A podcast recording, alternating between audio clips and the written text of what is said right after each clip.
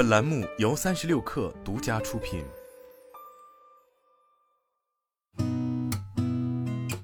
八点一刻，听互联网圈的新鲜事儿。今天是二零二四年二月十八号，星期日，早上好，我是金盛。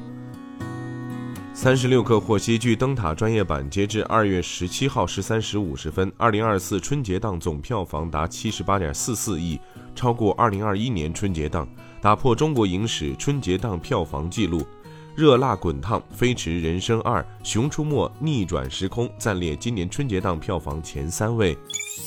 据新浪财经报道，北京市公园管理中心发布，二月十七号，十一家市属公园共接待游客三十九点五万人次，同比去年增加百分之五十八点七六，较二零一九年增加百分之十七点二五。二零二四年春节八天假期共接待游客四百零四点五六万人次，同比增加百分之一百四十一点三二。较二零一九年增加百分之五十二点五六。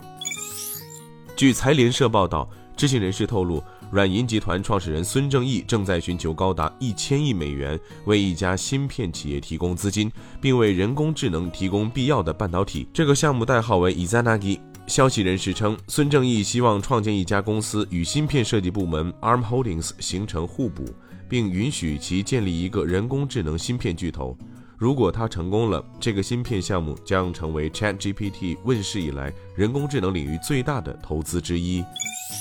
据中新经纬报道，体育用品巨头耐克计划裁员约百分之二，及一千六百多个工作岗位，以此来削减成本。根据该公司的一份内部员工备忘录，此次裁员将于周五开始，第二阶段预计将在本季度末完成。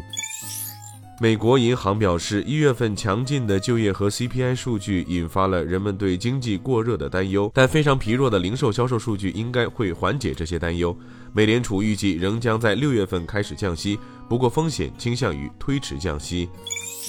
据电商报道，二月十七号消息，沃尔玛近日结束了首届印度增长峰会。在此次活动中，代表二十四个邦和中央直辖区的出口供应商、创新者和企业家参加了以制造、种植或组装产品为主题的推介会议。